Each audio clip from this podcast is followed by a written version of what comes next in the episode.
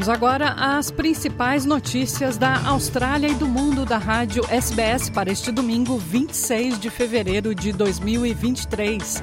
Na sua companhia, Luciana Fraguas.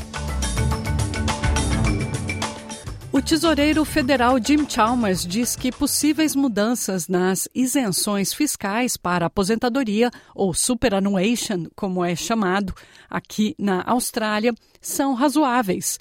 Chalmers diz que ainda não decidiu o escopo exato das mudanças, mas está cogitando limitar isenções fiscais para supercontas no valor de mais de 3 milhões de dólares australianos.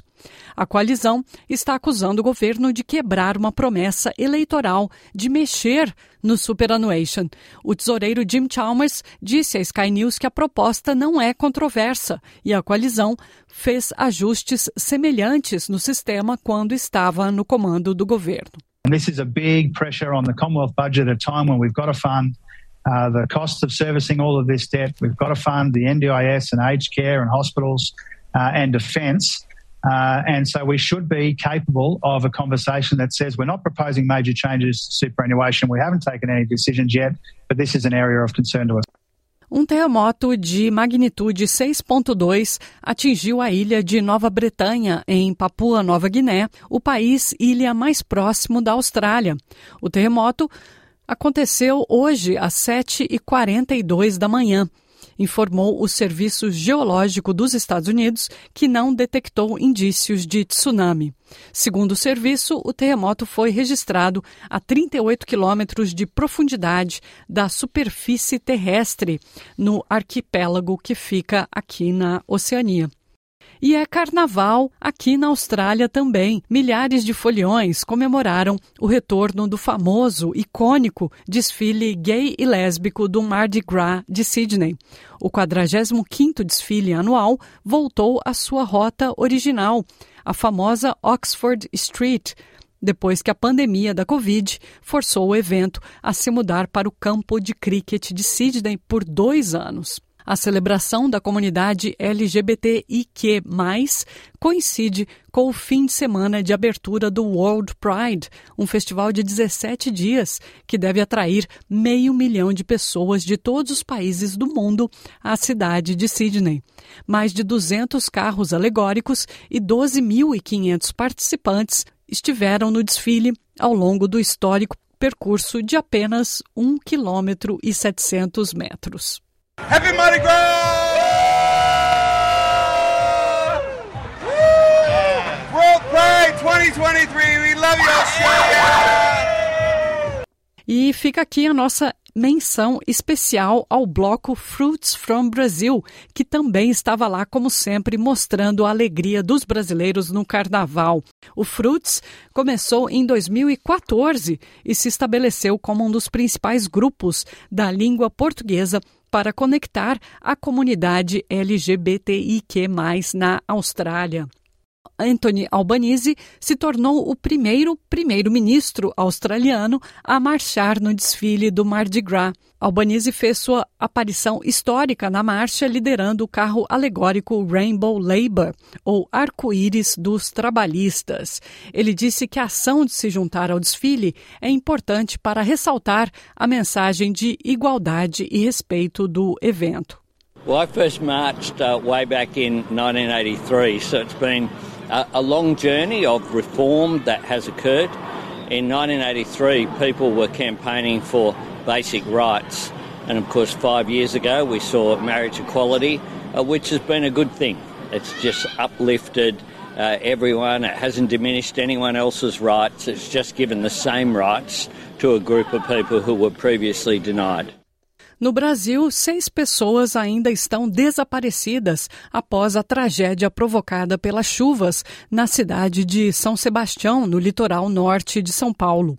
O Corpo de Bombeiros segue com os trabalhos de busca por essas vítimas na Vila do Sarri, local onde houve deslizamento de terra e soterramento de casas e de pessoas. Segundo o governo de São Paulo, 59 mortes foram confirmadas até o momento. O vice-presidente, Geraldo Alckmin, visitou a cidade e prometeu ajuda na construção das casas. A tragédia deixou 4 mil desabrigados e desalojados. A Rádio Agência Nacional tem mais informações. O governo estadual já conseguiu desapropriar um terreno de cerca de 10 mil metros quadrados em Barra do Saí, na cidade de São Sebastião, que será destinado para a construção de moradias com o apoio da União. Uma das dificuldades no litoral é terreno. Então, conseguir terreno, terreno seguro né, e juridicamente possível é super importante. O governo federal entrará sim. Se você pegar o orçamento desse ano, o item que teve maior acréscimo no chamado extrateto foi exatamente para moradias, são 10,5 uh, eh, bilhões de reais. E prioridade para a chamada faixa 1. A faixa 1 é exatamente aqueles, as famílias de menor renda, que são aquelas que acabam morando em locais mais distantes, menos seguros, uma reunião dos líderes financeiros do G20 não conseguiu chegar a um consenso sobre o conflito na Ucrânia. O encontro das maiores economias do mundo, sediado na Índia, terminou sem um comunicado conjunto, por causa das objeções da Rússia e da China. Na última grande reunião do G20 em Bali, em novembro passado, os líderes condenaram veementemente o conflito, alertando que ele estava intensificando a economia mundial. Mas a ministra das Finanças da Índia, Nirmala Sitaraman, disse que desta vez não foi possível chegar a um acordo. The Bali paragraph, I mean, here paragraph 3 and 4, which is exactly what the Bali Leaders Summit had come up with, was introduced, but two countries had a reservation. So, uh, with a footnote, certainly a communique can't go out. And therefore, it had to be a chair summary and an outcome document. O presidente ucraniano Volodymyr Zelensky elogiou as novas sanções dos Estados Unidos contra a Rússia. As últimas restrições visam mais de 100 entidades na Rússia e no mundo, incluindo bancos e fornecedores de equipamentos bélicos de defesa. O objetivo do governo americano é impedir aqueles que ajudam a Rússia a obterem materiais sob sanção dos países do Oeste. Em discurso, Zelensky disse que o mundo está apoiando a Ucrânia. Sanctions will continue to be introduced so that nothing remains of the potential of Russian aggression. There are new sanction steps in the 10th package. Powerful ones against the defense industry and the financial sector of the terrorist state, and against the propagandists who drown Russian society in lies and are trying to spread their lies to the whole world. They definitely won't succeed. Milhares de israelenses voltaram a protestar contra os planos do governo de extrema-direita de reformar o sistema legal. A manifestação em Tel Aviv foi realizada após o governo apresentar um projeto de lei que permitiria ao parlamento anular por maioria simples certas decisões do Supremo Tribunal Federal. Os manifestantes têm realizado comícios regulares por oito semanas sobre as reformas do primeiro-ministro Benjamin Netanyahu, mas manifestantes como Ofir Kubitsky dizem que as mudanças propostas ameaçam os valores democráticos de Israel e concentram o poder no governo. Uh, we come to demonstrate every Saturday, uh, eight weeks in a row, because of the danger, great danger of our democracy to become a dictatorship because of the laws that are being passed in the Knesset.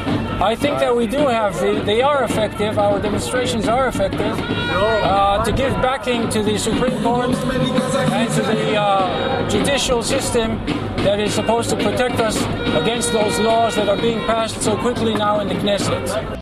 A cantora, atriz e ativista Olivia Newton-John será lembrada hoje em Melbourne, sua cidade natal, com um serviço memorial com honras de Estado. O evento, gratuito, será realizado seis meses após sua morte aos 73 anos. Olivia Newton-John morreu depois de lutar contra um câncer de mama por três décadas.